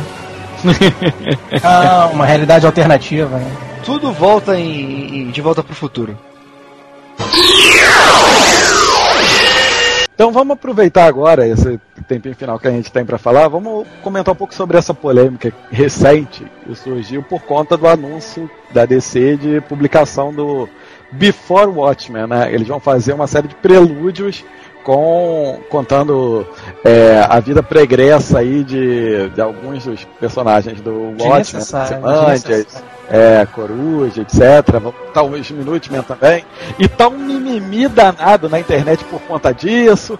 É um povo guardido pra caramba, né, velho? Quem escutou até aqui já percebeu o quanto eu sou fã de Watchmen e não me incomodou em nada Sério? o fato de ter o, pre- terem prelúdios, fazerem prelúdios para os personagens. Não, eu vou, vou- vamos fazer uma comparação, cara. É, o Watchman, hoje, não é mais uma história. A gente tem que entender o Watchman como fosse um franchise. É uma marca o Watchman. Vamos fazer uma comparação com Guerra nas Estrelas. A gente sabe o que vale a trilogia clássica. Desde, desde os anos 80, tem é, o universo expandido do Star Wars em livros, quadrinhos, tem as animações, teve até a animação dos droids. Cara, isso interfere em algum momento na trilogia clássica? Não, é claro que não, pô. Claro que não, cara. Então, assim, o povo de quadrinhos era assim. É, aí volta naquilo que a gente tava falando no começo de Bíblia. Não é a Bíblia, cara. Não estão estuprando a sua mãe virgem. Mas eu acho que o problema, o problema dessas, dessas prequels aí é que eu acho que vão, vão, eles vão de alguma maneira querer interligar com a história clássica do Alan Moore, não vão não? É isso pra mim foi maior cagada do George Lucas, por isso que eu, eu cuspo em cima da trilogia moderna de Star Wars, a trilogia dos anos 2000, porque ele, ele acabou com a força. Aquilo que a velha frase que a força esteja com você, hoje a gente pode substituir por que os midrochlorians estejam com você. porque ele, ele, ele deu uma explicação pra força. Coisa que se a graça, se tinha uma graça, era a gente imaginar o que era força, é algo que tá aí no universo, é o que rege, se tem o bem ou o mal, beleza, acabou. Cada um dava interpretação pra força. Mas não, ele, ele foi um cientista. Ele quis dizer que há substâncias e que não sei o que. Porra, Vamos lá, aí vamos usar a comparação do Guerra das Estrelas de novo. O midi-chlorians, ele interfere em algum momento na cena que o Luke Skywalker tá lá na nave dele e ele escuta as palavras do, do Obi-Wan, é, concentre-se e sinta a força.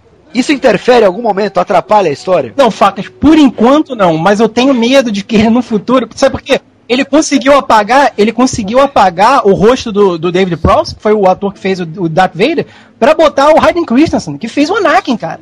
Mas não vai interferir, cara. Você vai pegar o Ótima lá, aí se você tiver a versão da Abril, que nem eu tenho, você vai ter a versão nova da Panini, você vai ter a, a versão original em inglês, ou encadernado em inglês. Vai atrapalhar em algum momento a sua leitura do Watchman? Não vai. É fato, o Watchman está lá. Se você quiser ignorar e não ler nenhum desses prequels, você pode ignorar. Ninguém tá te obrigando a comprar nada. É essa que. eu- Só que o problema do fã de quadrinhos é isso. Caraca, lançou o Watchman, eu vou ter que comprar porque eu sou fã de quadrinhos. Só lembrando, Passar cara, por cima é, disso só aí. que a DC já ofereceu ao, ao Moore, ele tinha oferecido ao próprio Moore para fazer qualquer coisa relacionada ao Watchmen, ele disse que não faria. Pô, os personagens são, da- são da DC.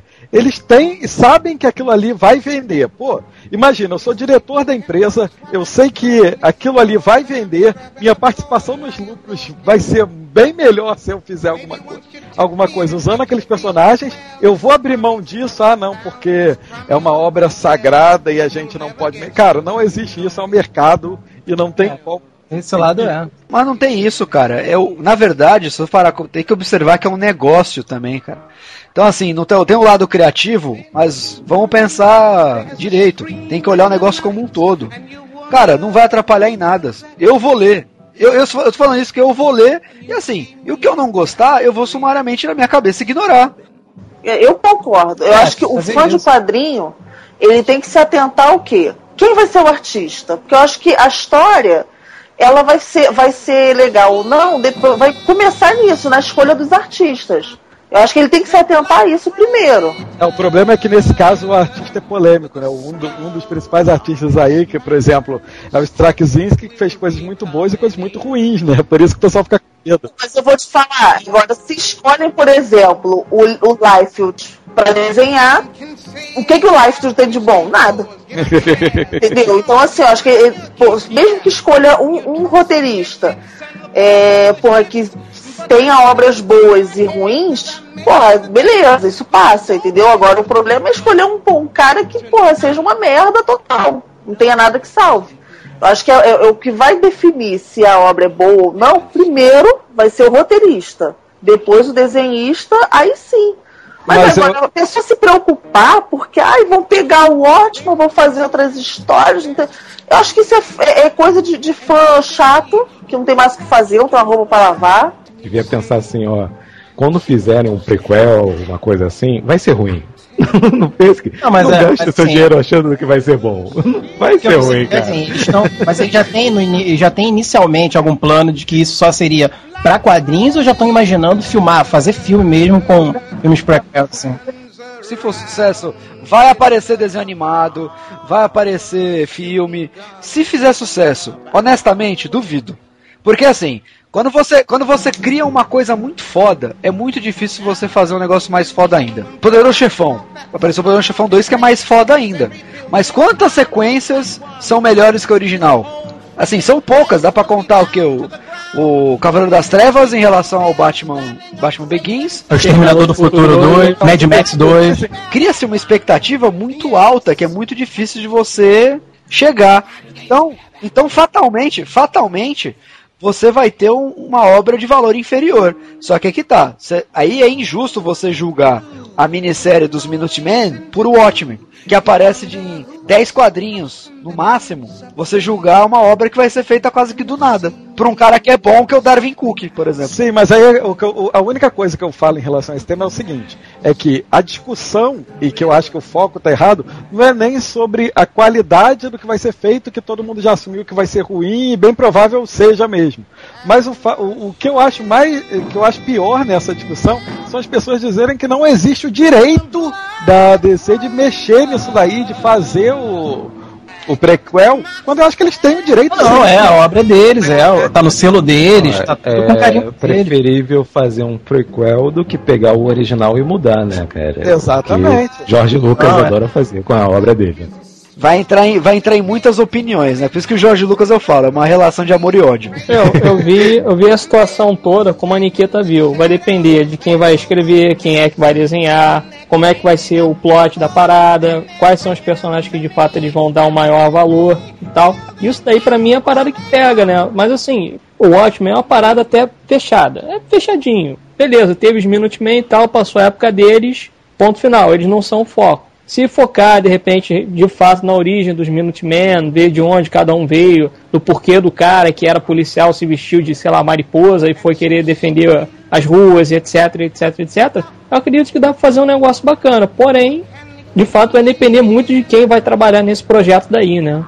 Eu acredito que se o Alan Moore, de repente, fosse de fato pegar coisa que ele provavelmente não vai fazer, seria mais interessante, né? Daria um pouco mais de credibilidade pro trabalho. Agora, é, assim, falando rapidamente de filmes também, fazendo esse paralelo, é que nem você dizer assim, porra, teve o Exterminador do Futuro 1 e o Exterminador do Futuro 2, foram feitos pelo James Cameron. Aí veio o 3, que não é feito pelo James Cameron. Então, quer dizer, fica uma coisa inferior.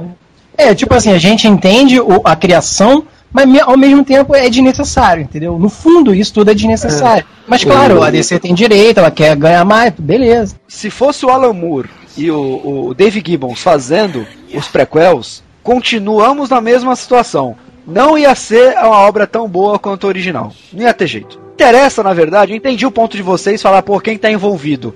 Cara, se fosse o próprio Moore, eu ia falar, porra, não vai prestar essa porra, é muito difícil, cara. Fazer uma sequência de qualidade de um negócio que é fechado. Um outro, um outro argumento que eu já ouvi aí pela internet também são as pessoas dizendo: ah, mas pra que pagar essas pessoas, investir tempo, dinheiro e tal, pra poder fazer, mexer numa coisa que já foi feita, que não precisava ser mexida? Por que não pagar essas pessoas pra criar algo novo, como o, o Alan Moore fez lá nos anos 80 e pouco? Cara, tá saindo coisa nova direto, sendo que as pessoas não compram. Entendeu? Não é uma coisa que seja comercial, as pessoas não estão interessadas muito nisso. Então de que, que adianta descer, ó? Eu vou investir milhões aqui para poder lançar um produto novo que eu sei que ninguém vai comprar. Pô, pelo amor de Deus, é uma empresa, precisa sobreviver, não é assim. Com relação a, a essa série, aí, vai ser uma série fechada, 12 volumes, alguma coisa assim? Já tem alguma previsão de como mas é uma série fechada, acho que são seis. Acho que são seis Ah, então não vai ferir ninguém, né? Se fosse alguma coisa um pouco mais extensa, talvez. É, então, é isso mesmo. Não, não vai ser, não vai ser nada de, de outro mundo, não, cara. Então, assim, o problema é que nerd é um, um nerd são malditos mesmo, cara. Não É, tem o jeito. problema é que esses fãs, esses nerds, fãs xiitas, eles são É, os- muito, eles são muito chatos. O, que, o próprio Alan Moore reclamou de que vai, vai ter Before Watchmen, eles reclamam que vai ter Before Watchmen, todo mundo reclama. Mas, pô, duvido que, que a galera saiba que pô, a própria DC ofereceu pro Alan Moore ele fazer uma, dar uma continuidade, sei lá, no Watchmen. Acho que não é essa premissa Before Watchmen, mas dar continuidade no Watchmen e que ele teria os direitos da obra. E ofereceram pra ele, só que o cara é tão chato que ele não quis. E a galera, pô, Engraçado que, pensando em Moore, você vê que V de Vingança teve uma, uma continuação na vida real, né, cara? Pegou com a máscara. Acho que essa foi a melhor. Acho que, não, essa da- foi a melhor resposta pro Alan Moore de que do- de uma obra dele que fez sucesso. Cara, acho que um autor sempre quis esperar isso na vida, cara. Ah, na verdade, na, na verdade ele, ele ficou assim, é, ele fica puto porque na verdade reconhecem o V pelo filme e não pelos quadrinhos. É, essa é a parte que ele não É, é verdade. Então, É só pra informar aí pro, pro. Eu consegui agora a informação aí pro Alexandre. É, na verdade, são acho que sete minisséries, né? Algumas têm quatro números e outras têm seis. Não é nada muito extenso, não. Cara, é suave. Assim, é muita. Mas vai ser o que? Explicando. Vai ser explicando os minutos, né? Mesmo, assim? Rorschach, Minuteman, Comediante, Dr. Manhattan, Coruja, Ozymandias e Espectral. É um pra cada e ainda tem mais depois um outro lá que é a maldição do, do Corsário Vermelho, alguma coisa assim. É, na verdade é, é- é um, seria o conto do Cargueiro Negro inteiro. Que eu acho que é o que vai cagar mais. Isso daí vai entrar como duas páginas em cada uma dessas minisséries aí. Todas essas histórias serão escritas pelo Straczynski? Não, não. O Straczynski vai escrever é, Dr. Manhattan, Coruja e. Não, Dr. Manhattan e Coruja. O Azarelo vai escrever o comediante. É, o Darwin, Darwin Cook vai escrever. Ah, não, o Azarello vai escrever quem? O Azarelo vai escrever o comediante e o Rorschach. Caraca, que melhor. Caraca. É, os o- melhores. E o Darwin Cook vai escrever Espectral e Minuteman. Pô, não, gostei do, do, do Azarello pro Rorschach pro comediante. O Manhattan pros Straczynski deve ficar legal. É, pode Agora ser. eu Já- sei. é, mas, mas, não, mas pegaram legal o Darwin Cook, que é mais light. E o Darwin Cook já vai pegar a Espectral e os minutos, mano. Então ele é, ele é um é. autor mais light. O, o só que eu fiquei puta que os Ozymandias deram pro Len Wayne. Agora, que responsabilidade do Pro Azarelo, hein? Porra. É, o Azarelo É mesmo. Ele pegou o recheio do bolo, cara. Ele pegou Eu o acho que é o, que cara, é o cara que vai fazer a merda. Será? Será? Não, porque ele tá com os personagens que se ele, sei lá, se ele der uma resposta que, sei lá, ou inventar alguma coisa que, que vai denegrir a imagem ou do comediante ou do, ou do Rorschach, nego vai cair a pau, cara. Mas o Azarelo Não, mas Azarello, não sei. cara. é, Eu, eu, tô, eu tô indo pela, pela narrativa dele. O que É. eu conheço do Azarello em Sem Balas. Ele é bem urbano, é, ele é bem urbano, ele é bem nesse lance policialzão mesmo. Ele tem esse lance, vamos ver, né? É, vamos ver, né? Eu, eu acho que me animou. Me animou. Pelo É, menos não, o acho- um acho comediante que seria- Azarello me animou. Eu acho que seria interessante a gente ver esses personagens que a gente já conhece em situações na qual eles têm que interagir um com o outro, como um grupo mesmo de super-heróis, né? Porque ali a gente já vê os caras individuais e tal, né? E todo mundo tendo que, de certa forma, lutar para sobreviver ali. Então é, pode ser interessante sim de assistir, de acompanhar, no caso, né? Vamos ver aí. Se bem que eu realmente. Tá aí, posso ficar interessado mesmo em assistir alguma coisa dos caras aí. Vamos ver qual é, né? É, e é que tá, acho que vale a pena a tentativa. Se for ruim, é só não, não, não ler mais, né? né? Só ignorar, né? Só ignorar, exatamente. Pra finalizar, eu queria agradecer muito aí a participação de vocês. Acho que pô, ficou muito bacana o bate-papo. Acho que esse crossover valeu muito a pena. Tomara venham outros aí no futuro que a gente possa vir a fazer, falando novamente sobre essa mistura aí de cinema com quadrinhos. É, e aí deixar vocês fazerem o jabá de vocês aí, falarem um pouquinho sobre o Baderna Cast lá. É nós somos todos do Baderna Cast, né, o podcast do Ultrabadernista, que vai ao ar toda quinta-feira no ultrabadernista.blogspot.com. E basicamente nós falamos muito de filmes, filmes clássicos, filmes novos também, né, novos lançamentos no cinema e tal. Gostamos de falar também de seriados de vez em quando, desenhos antigos. Falamos também sobre hum, o que? Música de vez em quando também, enfim. Se der na telha a gente tá falando lá, a gente sempre debocha de alguma coisa, um sacaneio outro. Então é sempre descontraído, um bate-papo bacana, mas logicamente com bastante informação, né? Porque eu acredito que o grande foco de todos os podcasts seria de fato isso, né? De você fazer alguma coisa com humor, mas também trazendo um pouco de informação e trazendo um pouco mais de cultura pra galera que tá ouvindo, né? Então é só acessarem lá no ultrabadernista.blogspot.com e se divirtam-se conosco.